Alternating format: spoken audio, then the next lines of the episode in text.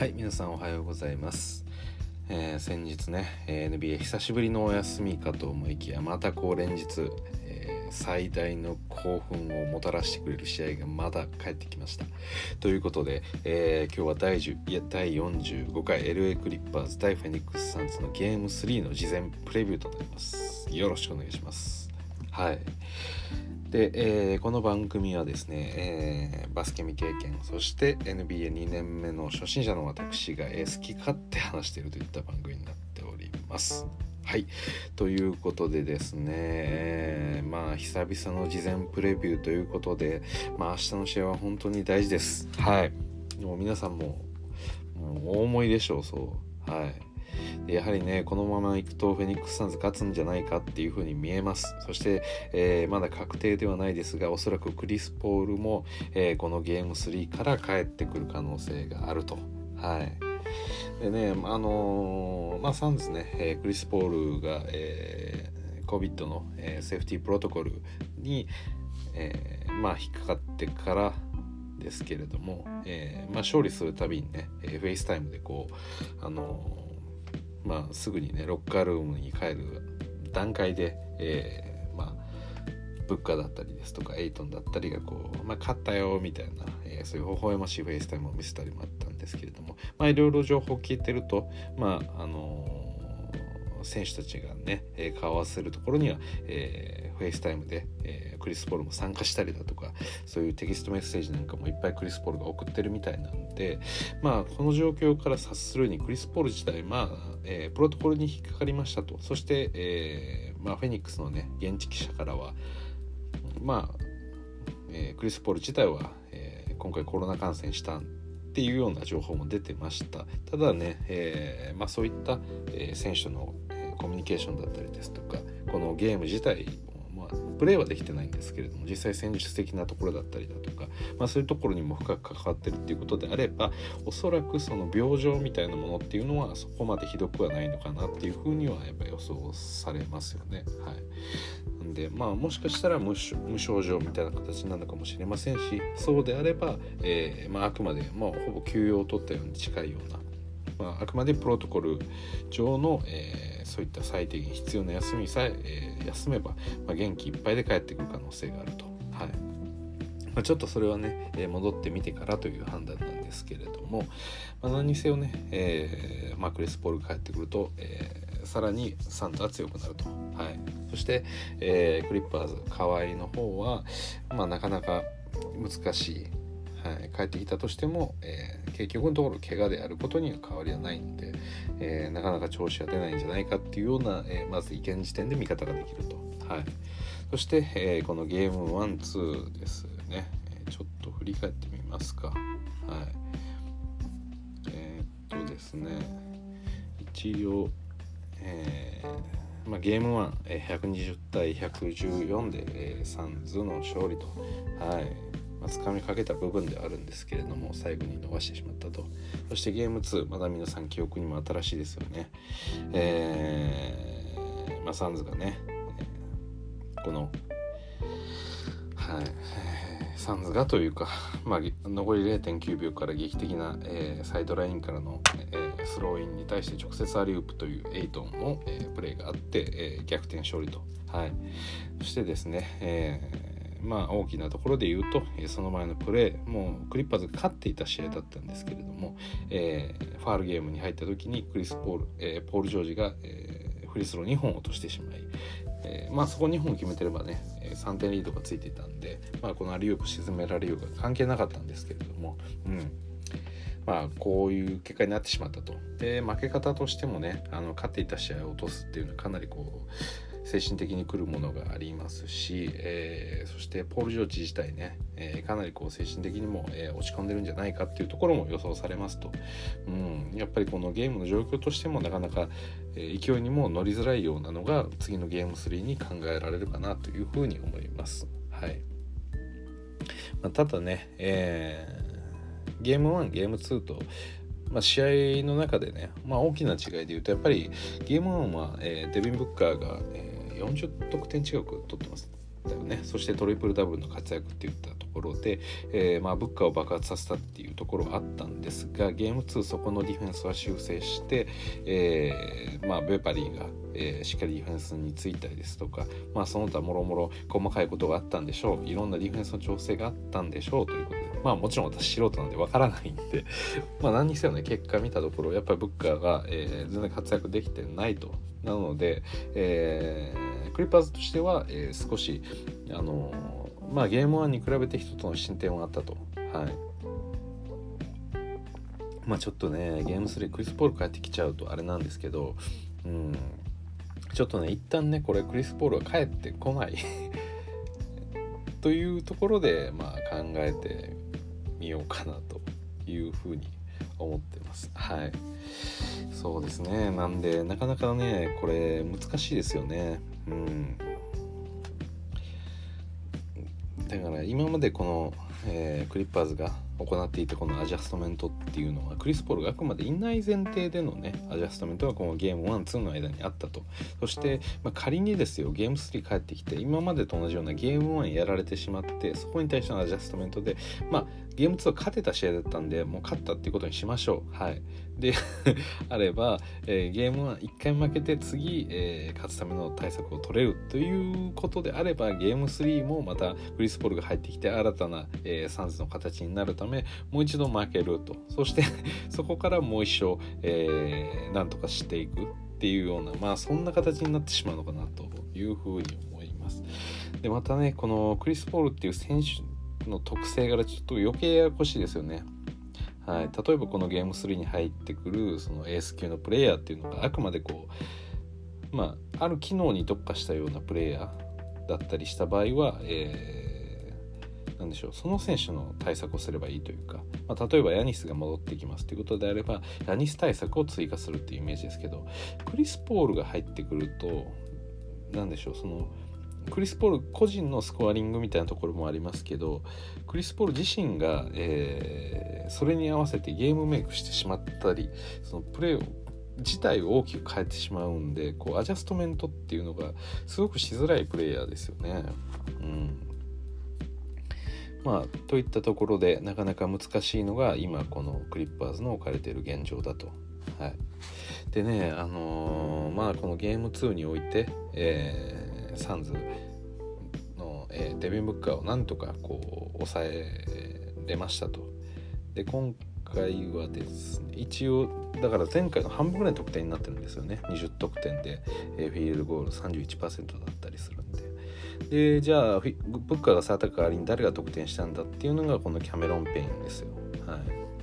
29得点ですね。フィールドゴールも50%ありました。ということで、えー、っと私今回ですねの素人なりにですねなんでこんなにペイン止めれないのっていうのを、えデータを使わずに、はい、頑張ってあのペインのね、えー、ポゼッション field goal attempt は24あったんですけれどもまあ大体見ました。23個ぐらいは見ました。はい。それぞれのプレーをちょっと見てみたんですよ。でいろいろ見てねあのまあいろいろこうメモ取りながら 例えば、え、まあ、一番最初の、えー、ペインの field goal attempt は、まあ、これは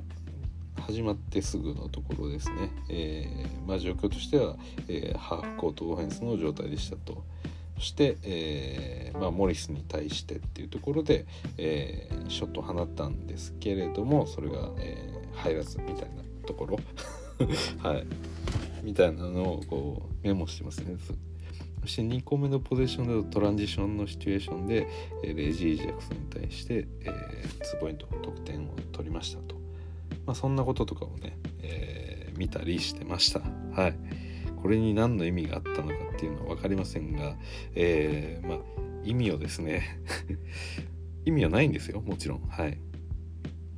意味はないんですけど別にねこれ私が調べたところでこれをね、えー、まあタイルに送ってなんとか使ってくれみたいなこと言うわけでも何でもないですしこのもの見てるんでタイルも私個人の中でのあのちょっとした楽しみとしてまあ見ていましたと、はい。うん、そしてね、えー、まあスリーポイントの、えー、ジャンプショットがあったりとか第3ポゼッションではまあ、そういうものがいろいろもろもろとこう見てたんですよ。であのよくわからないですが彼なりになんかこういろいろちょこちょこ書いてたんですけれどもこれね結構なんか あのまあまあ大胆な言い方かもしれないんですけど今回のフィールドゴール全部誰相手に抜いてるのかなっていうのを見てると割とねポール・ジョージ相手だったりとかであとは、えー、レジー・ジャクソン相手だったりっていうところ、えー、で、えー、ショットを決めてるっていうようなところが、えー、割とありました。で逆にねシチュエーションとしては少ないんですけれども、えー、ズバッチだったり、えー、マーカス・モリスみたいなちょっと自分よりサイズが大きい相手っていうのは割と外してるんですよね。うん、やっぱポール・ジョージとねレジーはね結構抜かれるんですよ。うん、はい、っていうのがあってで、うん、やっぱりねこの何でしょう？ペインのあのドライブズバンとこう抜けてくるドライブでもうなんでしょうね。このサイドラインと、えー、平行なぐらいまっすぐにガッと走っていってでそこから、えー、あるシチュエーションではそのレジー・ジャクソンがついてたシチュエーションがあったんですけれどもその時レジ自体もしっかりつけてたんですよ。でなんならレジの方がちょっと肩がほんの少し前に出てるぐらいのはい。その一緒にもなってないんですよ。レジの方がちょっと早く戻れてるっていうようなシチュエーションっていうのもあったんですけどえっとそれはあのまあオフェンスが先に動くのでやっぱりレイアップのその踏み切りをドンって飛んだその瞬間にですね、えー、遅れてまあレジが飛びますと、はい、でその時に、えー、まあ、何度も見ましたよね。あの長いペインの、えー、まあ、例えば今のが、え左ウイングからズバッとこう、えレジー・ジャクソンに対して、えワンワンからこうドライブを仕掛けたと。そしてそれに対して頑張ってついてきたんですけれども、えー、ペンが飛び上がって、えー、レジーもブロックの手を出したんですけれどもその、え、左手で大外からぐるっと回してくるようなレイアップそのバックボードを使って入れ高い位置に当てて、えー、決めるっていうようなレイアップこれがね結構あのやられるんですよ。はい、でこれがあの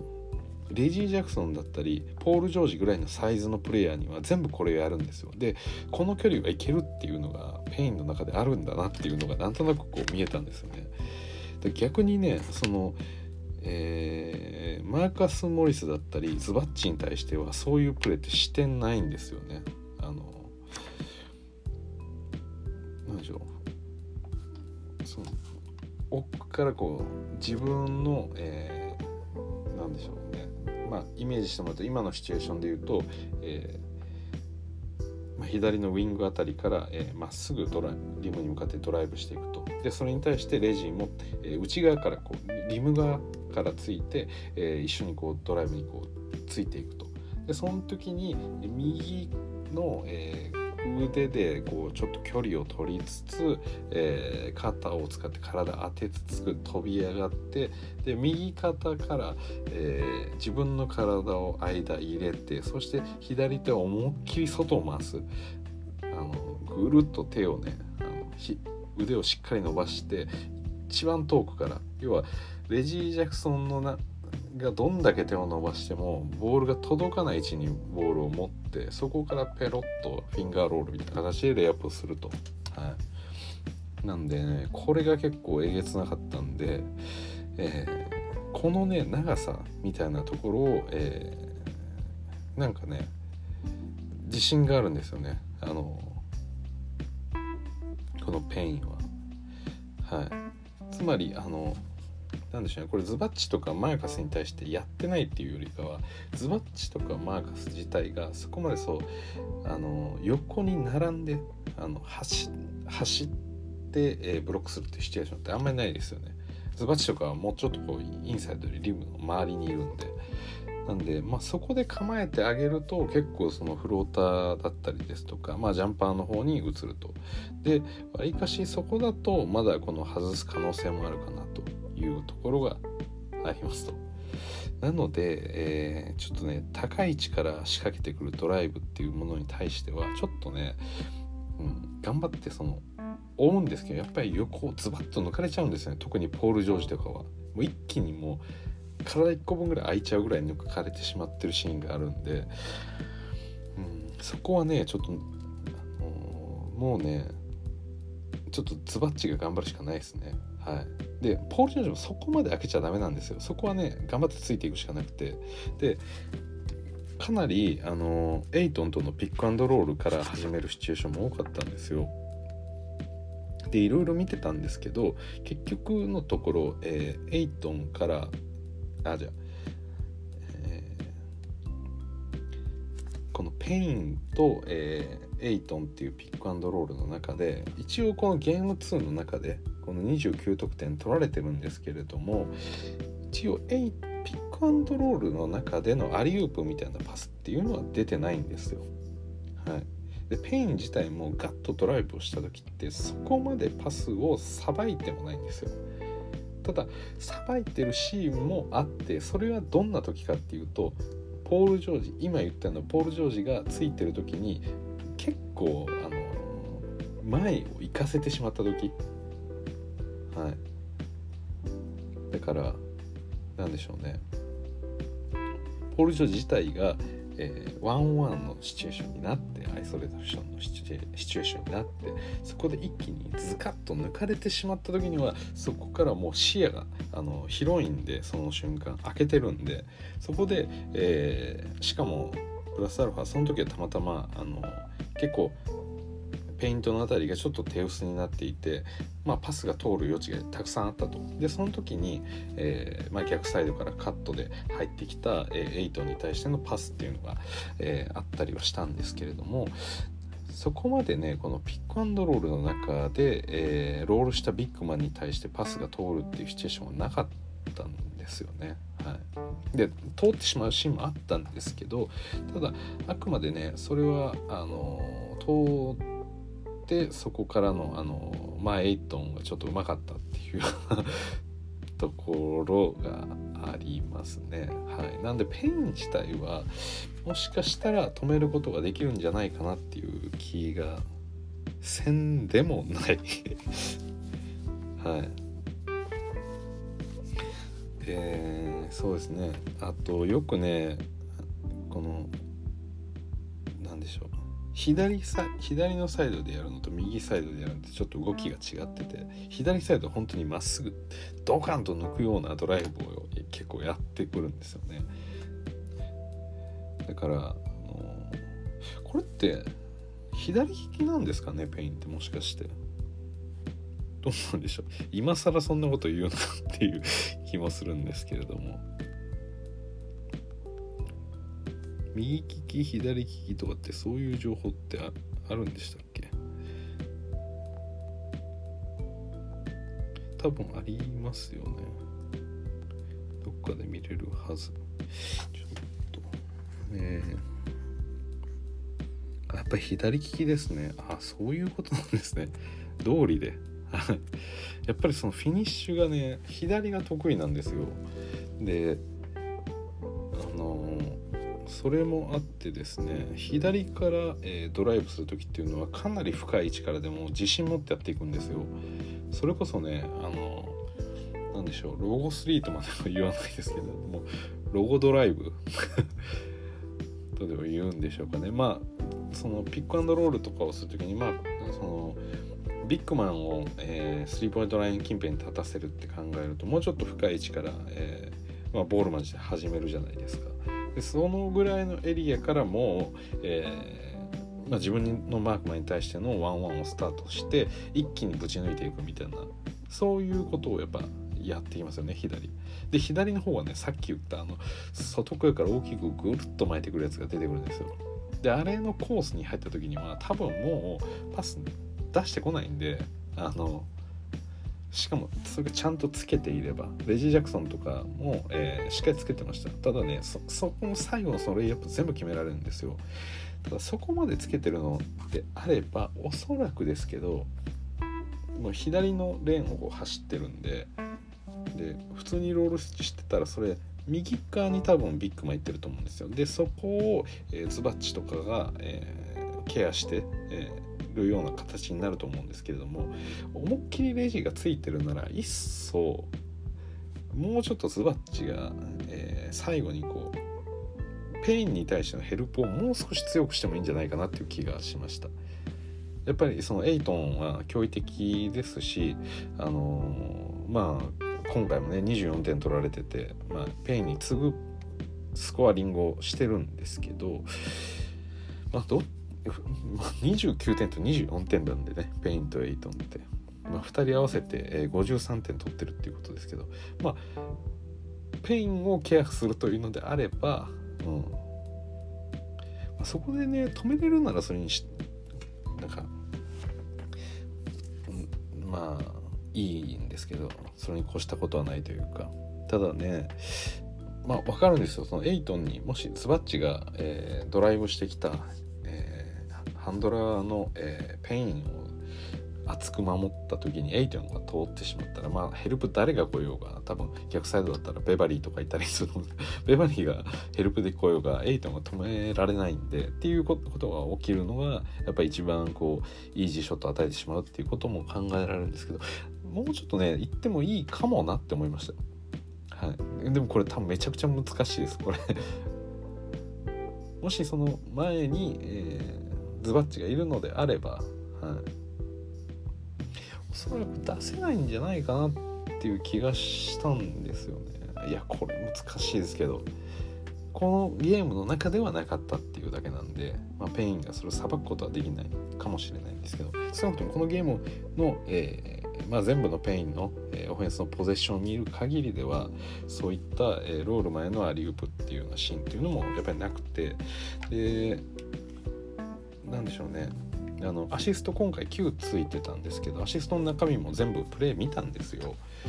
そしたらあのまあアシストとしては記録されてるんですけど何でしょうね。あの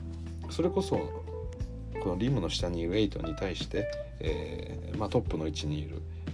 えー、ペインからパスがバーンと通ったそのそういうアシストっていうのもあったりもしたんですけどそれは全部あくまでペインが、ね、あの高い位置トップの位置とかでこう周囲を見渡してる時に見えてまあ自分自身も止まってる時ですよね。の時に出てるパスなんですよ。だから何でしょうね。特にこのペリメーターの辺りを少しこう横に動くようなスライドするような、まあ、そういうプレーだったりですとかあのまあ自分自身がねドライブにこう完全に入ってるもうここで勝負するぞみたいなところからのなんかキックアウトみたいなものっていうのはおそらく多分ないんですよ。私全部のプレー見てるわけじゃないですよ。あくまでアシストとして成立したものだけを見たんで、もしかしたらそのキックアウトした先の、え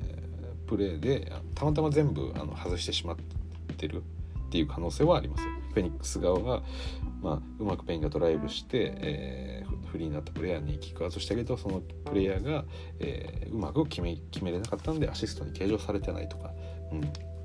まあ、そういうことも考えられるんですけれども、まあ、少なくともね、えー、今回このスコアリングに直結したような、えー、まあ、要はアシストですね。だったりあとフィールドゴールのアテンプト。これはミスしたものも含めて全部見たんですけど、まあ、そういう感じだったんですよねだから、まあ、一つのこの、まあ、過程としては、えー、ペイン自体が自分がもうリムにアタックするっていうモードになってる時にはそこまで周りのプレイヤーに対してケアしなくてもいいんじゃないかなっていうところです。はい、でもペインは基本的にパスをちゃんとさばけるプレイヤーなんでちょっとね警戒はもちろん必要なんですけれどもただねあのー、なんでしょうあくまでこの自分自身が性の状態性動と性まあ、その静かな状態動いてない時っていうところでのアシストしかなかったんで基本的には、はい、だからまあまあまあそうですね。まあ別の例えばコーナーに対してのアシストとかも少しあったんですけどそのピックアンドロールの中でのそのロールマンに対してのパスっていうのはなかったんで、うん、それは一度こうズバッチとかはなんでしょう横からこうついていくような、えー、そういうディフェンスを、まあ、ガード陣そのマークマンがやってるのでその先でこう、まあ、待ってあげるっていうところをもう少し厚めにしてもいいんじゃないかなという可能性がありますっていうところのお話です。はい、そしてそしてですね私がやっぱり見てて気になったところこれ今まで話していたのは全部この、えー、まあ、ペインが得意とするこの左のサイドですね左手でフィニッシュができるプレーっていうところです。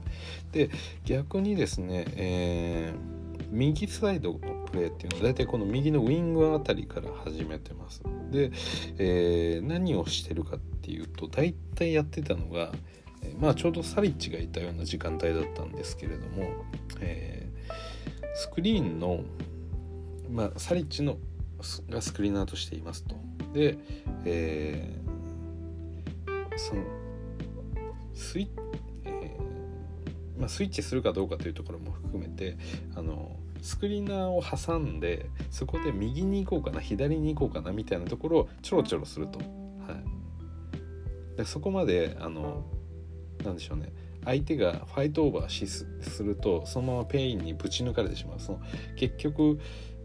あのなんでしょうね。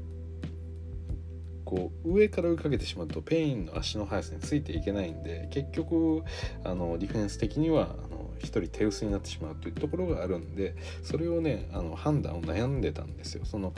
サリッチのスクリーナーの後ろにであこれどっちにしようかなどっちにしようかなっていうペインのそのフェイント。でそこでこう揺さぶられてからのドライブ。そしてそしてまあそれをちょろちょろちょろちょろやってるとけ結構なんかなんでしょうね。ギリギリをこういかないんですよ。チャリッチがいてそこのスクリーナーとして使って後ろにいるんですけどシャリッチの真後ろにいるわけじゃなくてちょっと後ろに引いてるんですよ。ちょっと間を空けてると。で右かな左かなっていうようなところちょっと匂わせると。でそれぐらいスペースが空いてればあのこれファイトオーバーできるなっていう判断して出た瞬間にその逆サイドに思いっきりとドライブに行くんですよ。うん、だからそれはひたすら待ってみるっていうのは どうですかね。はい。もうそれサリッチを止めておいて逆にその3を打たせてみるみたいな、あ、一応ね、まあ、シーズン通してこのペイン全然3悪くないですしむしろいいですよねかなり。いいはずなんですけどゲーム2に関しては8分の2なんですよ。で割とワイドオープンな3も外してるんですよ。うん。なんでどうでしょうかね。ちょっとこれは賭けではあるんですけど。そのどっちかに出てくるまで待って出てきそうですねスクリーンの後ろからコソコソコソコソして出てきた方と逆をこう突っ込むでもそれでも追いつけないんで、はい、みたいなところがやっぱりあったんですよね。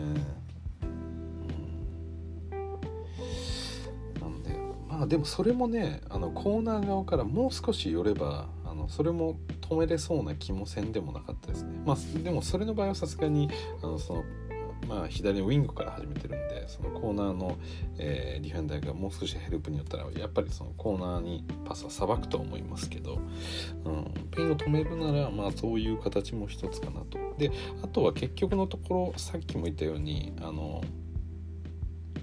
何でしょうねそのセンター自体を、まあ、釣り出されずに中の方に置いておいてで、えー、さっきも言ったようなもう一気にドライブで入ってきた時には、え、まあ出てくると。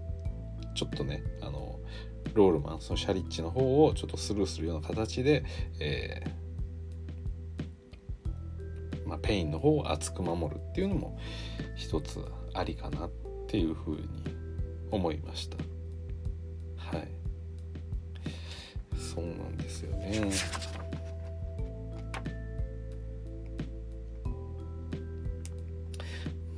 そんな感じですかね。まあそれぐらいしかねこれやりようがないんですよね結構。うん。やっぱりねこの横に並んで最後打たせるみたいな形はやっぱ絶対ダメですよペイン。これ決めてきますよフィンガーロールで。大外からぐるっと回していく左手でぐるっと回してくるやつ。あれ難しそうなショットなんで決まんないかなと思ってもあれ決めちゃうんであれは絶対的に自信があるはずなんですよね。だからあれは横から追うとやっぱダメだと思うんですね。あれ前で待っとかなきゃいけないやつです。多分。はい。まあそこでねいればフローターなりなんで変えてくると思いますし。ただねあの何でしょう。その前から突っ込んでくる分にはフローターを打つんですけれども左の方にいる時にはそこまでフローターとかも打たないんで多分難しくなるんじゃないかなっていう気はするんですけどね。はい。なんかねやっぱり見てる感じこのまあ、ポール・ジョージぐらいのサイズ感だったらまだいける。マーカス・マタだとちょっと嫌っていう感じがなんか見て取れたんでまあねまあ、最終的にこうリムの下で、えー、叩き落とすみたいなそういうところもまあ必要なのかなと。で、えー、第4クォーターのすごく重要な場面で、えー、ズバッチのブロックがありましたよね。であれがですねまさにその右側からこうドライブしていた、まあ、左から侵入してて右にこう入っていったみたいなイメージだったんですけれども右からアタックしてるのに、えー左で、えー、レイアップをしようとしたので、まあ、そうあの先ほどまでのレイアップと全然球ボールの位置が違うんですよ。あの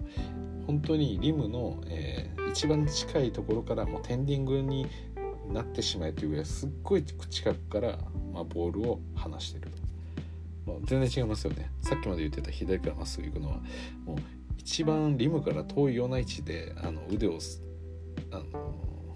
腕をこうすごく伸ばしてピョイッとフィンガーロールで、えー、バックボードを使って決めるやつなんで逆ですよね。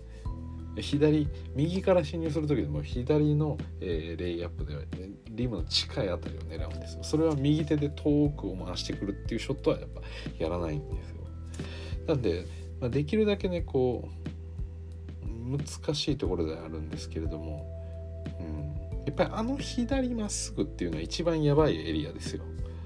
まあ、せめてこう中にドライブさせるだったりだとか、まあ、そういう角度作りが、えー、ガード陣からあってもいいのかなともちょっとだけ思いました。はい、全部こう外にあのリムから離れるように、えー、ディフェンスをしてるんであのまあレジーなり、えー、ポール・ジョージなりがつき方としてねなんであと、まあ、本人がね外を回ろうとするっていうのがあるんで、まあ、そうなるんですけれどもそこをなんとかねこう内の方に内の方にこう寄せていけるような、まあえーまあ、コーナーからの、えー、そういったまあ、もう一歩だけ、えー、リム側にコーナーのディフェンダーが寄ってそこのルートを潰して内側に走ってもらうとかっていう角度の作り方とかっていうのも一つありなのかなと思いました、まあ、もしその場合だったらもうちょっとインサイド詰まってますしうん。そうですね。だから正直このステップバックとかってそこまでしないんですよね。まあ多少ステップバック3とか打ってたんですけどそこまでねこうなんかパンチストップしてジャンパーを打ったりとかっていうのも、えー、ものすごく多いわけではなくて決まってるのってやっぱこの、えーやはりこのレイアップといいますか、えー、それがやっぱり多いと思うんでそうですね。なんでねあでもジャンプショットも決まってるのか。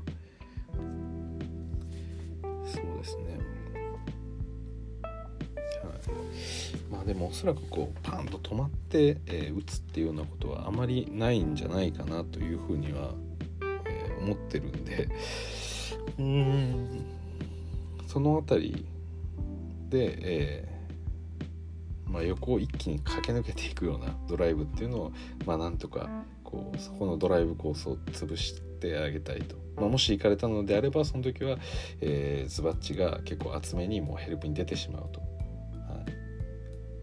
もうそっちのドライブコースをひたサイドの方に体を寄せてしまってもいいんじゃないかなと思います。うん。そうですね。いやこれはまあそういうところではい。まあ私が見てきた意味はあったのかどうかというのは結局ね自分の中でもそこまでこうまとまってないんですけれども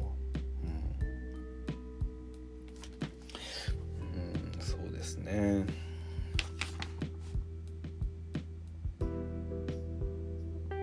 はい。であとあれすごかったですよね。あのポール・ジョージに疲れてた時に、えー、フリまあ、左のウイングあたりから確かドライブしててで、えー、フリースローラインのあたりをこう右に流れながら、えー、そこで止まりましたと。で、えー、ポール・ジョージ位置としてはリムより、えー、少し右側の、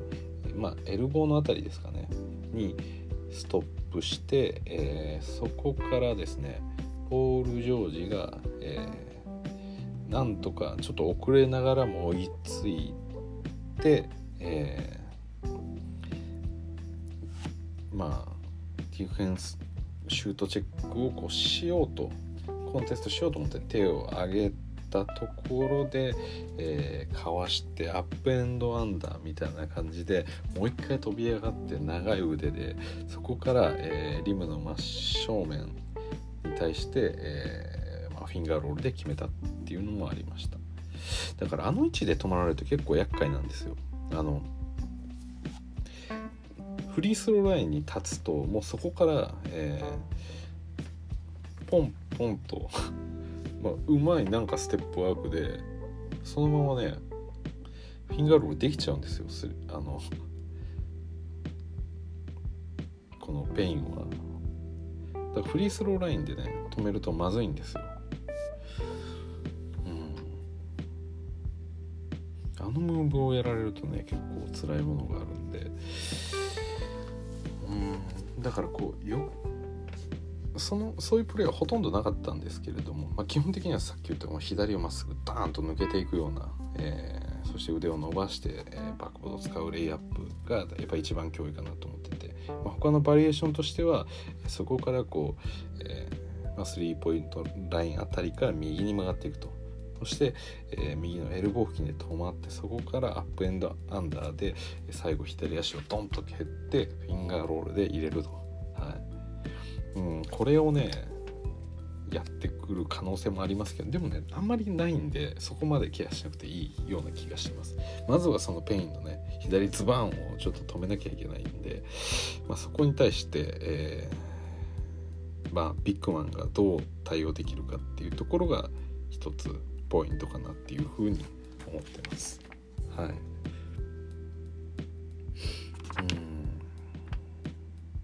そうですね。まあといった感じで、えー、まあねあの今日はアプローチを変えてみて全部のポゼッションを見てみるっていうことを やってみたんですけれどもまあなんとなくねどのプレーがどどういう動きが得意でっていうのがなんとなくこうやっぱり見えて 見えてるんですかねこれは。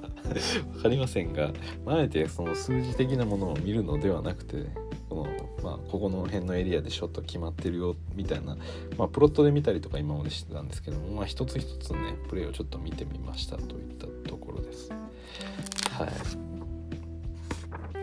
いやということで明日ね、うん、どうでしょうかこれはなかなか難しいですよね。うん、であとねもう単純にそれなりの位置でねあの8にボール持たれたらもう止めようがないっていうのだけは本当にどうしようもならないですよねあれ、うん、入っちゃうんでなんか普通に。8の方がでかくて8の方が高い位置からショット打てちゃうっていうのがズバッチが頑張ってもちょっとどうしようもないんですよねあれ。だからあれをねなんとかできるならしたいんですけどあれはもう割とどうしようもないですよね本当に。まあ、できるだけ入れ入れられないように、まあ、動くっていうことでしかないですよね。うん、個ねなんかえ、まあ、一応エイトンのフィールドゴールのですねあの、まあ、全部見たんですけど、うん、1個なんかポール・ジョージがドライブで抜かれてました。ね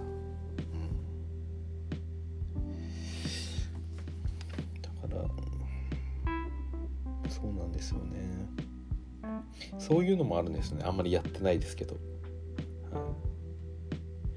だからあのまあペイント内でもらってそのまま、えー、ジャンパーを打っちゃう。そこをノンプレッシャーでも打ってしまうっていうのもできますしまあ単純にねリバウンドだったりっていうところでも高さもありますしまあリュープもズバッチにはまず勝てるでしょうっていう高さがあって。でしかも高い位置でもらった場合まあショットねあのかなりディープな2ポイントを放ってまあ失敗はしてたんですけれどもその位置でもらってもねドライブができるんですよね。だからその辺りこのゲーム2ちょっとね、あのー、いろんなプレーっていうのはあんまり多くなかったまあ基本的にはこう、えー、まあ、リムの下にいて、まあ、リバウンドをしっかり取ってで、まあ、ピックアンドロールしてでこれバリウープしてみたいな感じですけどまあねここのなんか使い方っていうのもいろいろできたりするんでちょっとややこしいですよ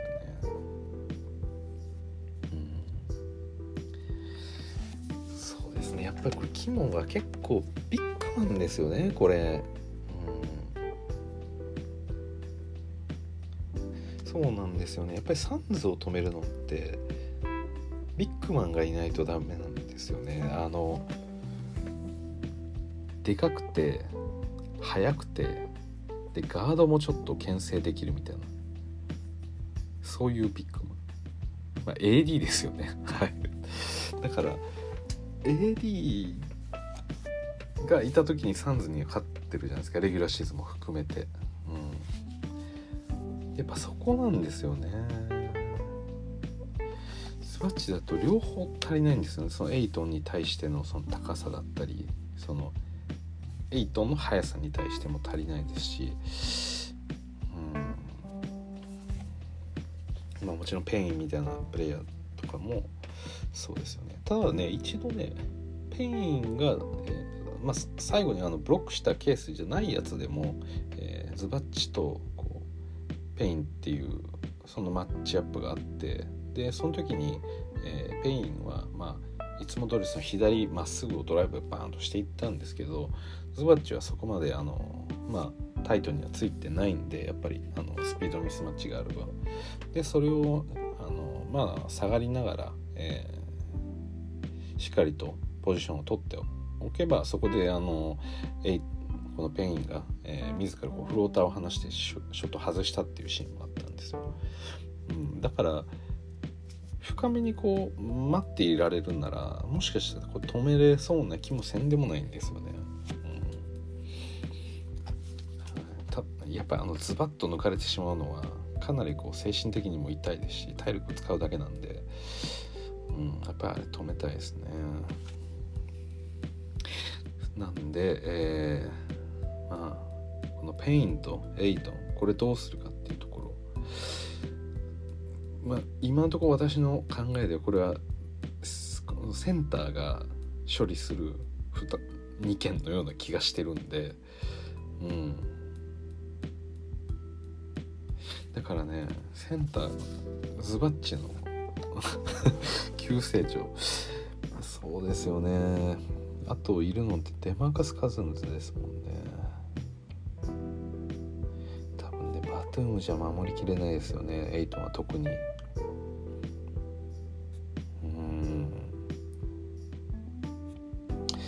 ズバには頑張ってもらうしかないかもしれないです。はい。まあでもねいろいろこうずっと見ててあのスバッチ自体はエイトンには結構負けてたりとかするんですけれどもやっぱりこうしっかりあのいいポジショニングをして、えー、まあこのアリウープを阻止しようみたいなところの動きとかっていうのはやっぱりあのズバッチ自体も何かこう意識的にやってるなっていう感じがして、まあ、それは多分おそらく、えー、カズンズよりもあのいいんだろうなって気はしてます。はい。ミニッツも少ないんでそこまで数の見てないですけどまあ少なくともこれをあの、まあ、スモールでやらないのであればまあスバッチになるだろうなっていうところですね。はい。でこれなんかスモールはちょっときついですよね。このサンズに対して。これエイトンが多分バコバコ通されてしまうんでうん。ぱりもうズバッチですよ。このゲーム3はズバッチが鬼の鬼のズバになればあのこのゲーム3以降。やっぱりね私結構ビッグマン同士の争いって好きなんですよ。もしかしたらガード同士の争いよりも好きかもしれないですね。なんかこう対立関係がはっきりしますよね。あのビッグマンってオフェンスでもディフェンスでも起点やっぱりこうすごく目立つところにいるじゃないですか。ガード対決ってガードってそこまであのディフェンダーとしては優秀じゃないケースって多いじゃないですか。なんでまあレブロンとかカワイとかのマッチアップとかはまあ2人ともねこの、まあ、レブロンを 2way と呼ぶことに違和感のある人はいるかもしれませんがまあ、ディフェンダーとしてもねあのここぞというとこしっかり止めるんで、まあ、最後のエースに対してついたりとかクラッチではやっぱりやったりするんで、まあ、そういうねあの攻守みたいな意味合いでのマッチアップが私は結構好きなんで、うん、ただそれをね例えば、えー、リラードとカリーがなんかマッチアップしてもそこまでなんか燃えない感じがするんですよね。え結局あの2人って別に3打てるんでなんかねそれバチバチ感がちょっと足りない というかはい、別にそれはそれで面白いんですけど私はやっぱりねこうガシガシ当たってあのまあ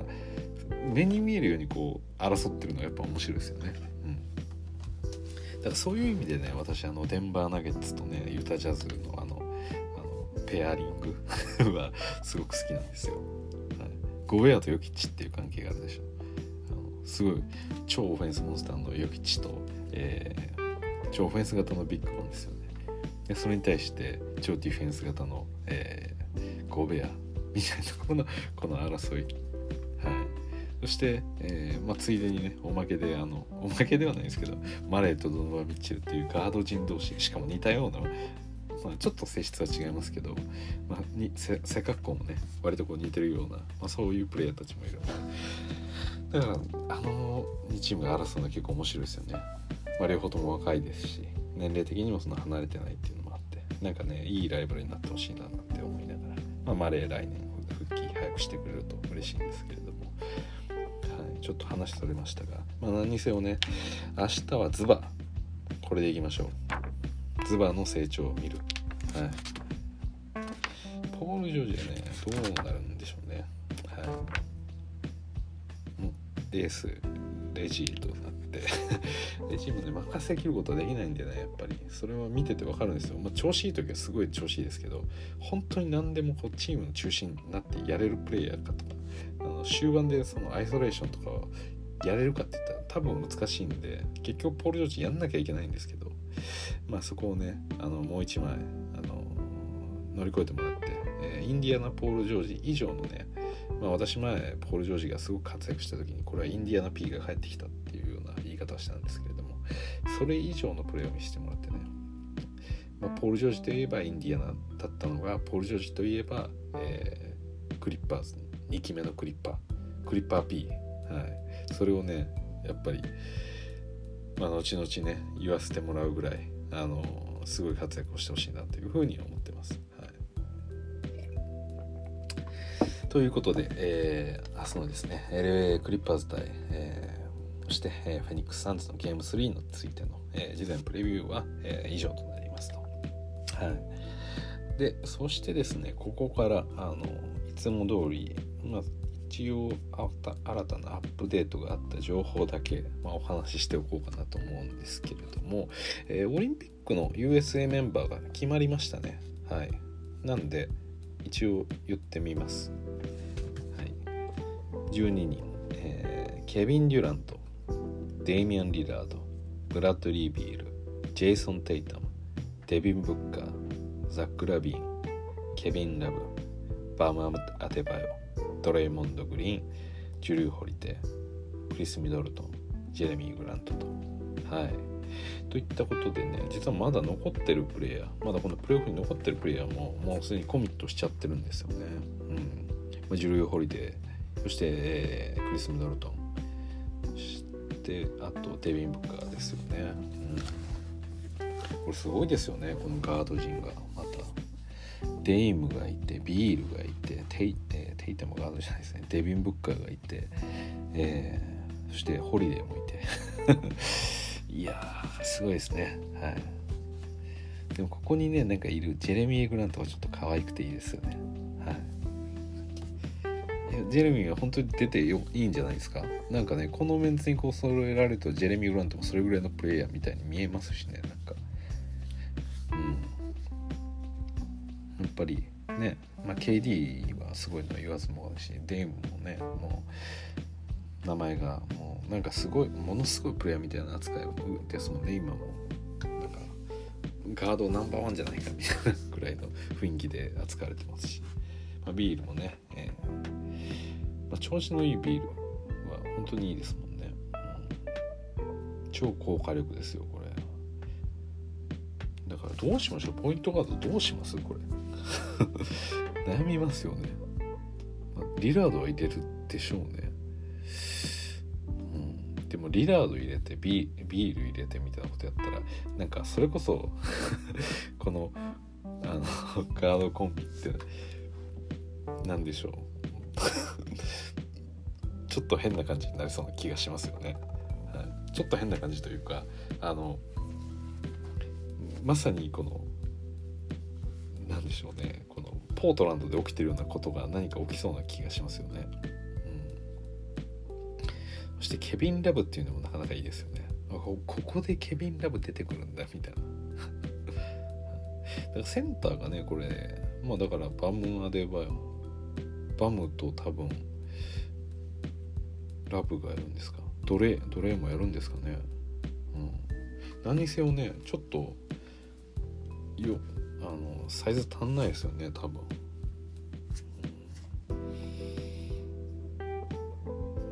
うん、ちょ結構ねヨーロッパ系のこのセンターってでかいですからね、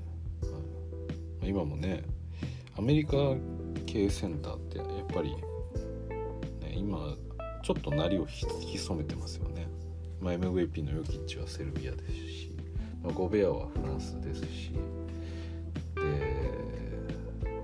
エンビードはカメルーンでしたっけ？でしたし。であと誰がいますかね。でかい系。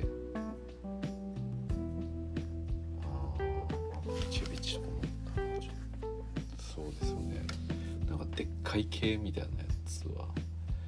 あキャットか。キャットあでもでもキャットって体の割に結構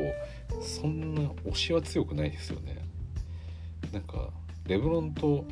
マッチアップしてる時にレブロンがポストでキャットを 背中で押し込んでるのを見てあなんかここ力の込め方みたいなのがちょっと違うんだなっていうのをなんか思いましたね。パワー系のああでもそうですもんね。バランチュナスとかもそうですもんね。うんじゃあアメリカのなんかねそういうセンターっていないんでなかなか難しいですよね。これドレイとかバムとか。ラブはね、ストレッチ4ですしね。まあやれんことはないんでしょうけど、まあ KD がやるっていうのでもいいですけどね。5番 KD、はでその超フェンスとかみたいなデイム、えー、まあでもあでもブッカーがあまあビール？ビール入れた方がいいんですかね。でも多分この中でプレーメイキングみたいな、まあ、コントロールできるのってブッカーぐらいじゃないですか多分。ビールとかデイムとかホリデー？ホリデーでいい？どうでしょうか。まあまあホリデーの方が無難ですよね。だからデイムデイムはシューティングガード的な感じでドリューをポイントガードに置いてでえーったいないですね。ドリューホリで置くの。なんかいやビールとかいるんだからビール使えよって思いますよね、うん、あでもザックラビーとかもいるんですね、うん、これはなかなかこうねもったいないなもって思いますね。ジェレミー・グラントってもすごくいいんですけどね。なんか使うのもったいないですよね。ミドルトンとかも。ジュリューも。もっといい選手のテイタムとかもなんか使いたくなりますしね。ジェレミー・グラント使うなら。まあでもジェレミー・グラントもディフェンスもすごくいいですしドリュー・ホリデーもディフェンスいいですし。うん。で攻撃特化型とディフェンス特化型がなんかいるみたいな感じの。そんなちょっと面白い感じにはなってますね。はい。であとあブルースのワードサデアス・ヤングがハッスルアワードをようですね。はい、うん、よかった。ハッスルして。はいどんな感想だっていう感じですけれども。まあということでねそんな感じでオリンピックの、えー、ロスターが決まりましたんで、えー、私もねあのハーデンに会えるかななんていうことも楽しみにしてたんですけれどもちょっと会うことができずといった感じなんですけどもだからねそこまでクソでかいやつっていうのが、まあ、ケリーですかねこの中で一番でっかいのっていうと。ケビン・ラブよりケリーの方がでかいですよね。うん KD はね街で見れば絶対わかると。分かる自信があるんで。はい。多分ねブッカー見た人って意外とブッカーって普通の人だよってなんか言うんですよね。うん、でブッカーもなんかこう見方を変えれば割とこうアジア系に見えなくもないんで街に溶け込む可能性はちょっとありますよね。うん、だからあのド派手なねあのブッカーのあのアメリカンなあのガッタンガッタンする。アメ車とかで来てくれたら分かるんですけど。デイムとかもね割とちっちゃいですもんね。うん。でも。誰に誰と話したいかな、まあ、多分一番優しいのはケビン・ラブなんだろうなって思いますけどね、ケビン・ラブこそもしかしたら気づけないかもしれないです私。なんとなく。はい。ザック・ラビーンとかね分かりますね多分、うん、いやこれ今私全部渋谷の交差点で合ってるのを想定してるんですけどちょっと興奮しますねなんか。あビールじゃんみたいな。デームじゃんみたいな。えあそこの8個で待ち合わせしてさっきからずっと時計気にしてると思ってたけどもしかしてずっとデームタイムしてんの？あれみたいな。えー、やっぱデームってデームタイムするんだみたいな、そういうの見てみたいなって思いますしね。うん。まあオリンピックはそんなところで。であとねあのヘッドコーチ決まりましたよね、えー、どこでしたっけ？セルツか。セルツが、えー、湯道湯道家になったんですよね確か。ですよね、えー、どこでしたっけ？ネッツか。ネッツのアシスタントコーチですよね。もともと、え、サスあのスパーズにいたんですね。確かなんかチョビット・レイカーズに行ってみたいな感じで最終スパーズにいてでスパーズの当時のアシスタントコーチが、えー、ネッツに行くヘッドコーチやるみたいな話で一緒に、えー、ネッツのアシスタントコーチとして、えー、行ったと。確かそんな感じだった気がするんですよウドカ。はい。なんかどっかで見た気がしますね。もうその時代もちろん私 NBA そんな追ってないですけど。だったんであそうですね。誘導歌をハイヤリングしたということで。うん。まあまあ良かったんじゃないでしょうか。ようやくねこのセルツも人が決まりだして。なんか評判良さそうですよね誘導歌っ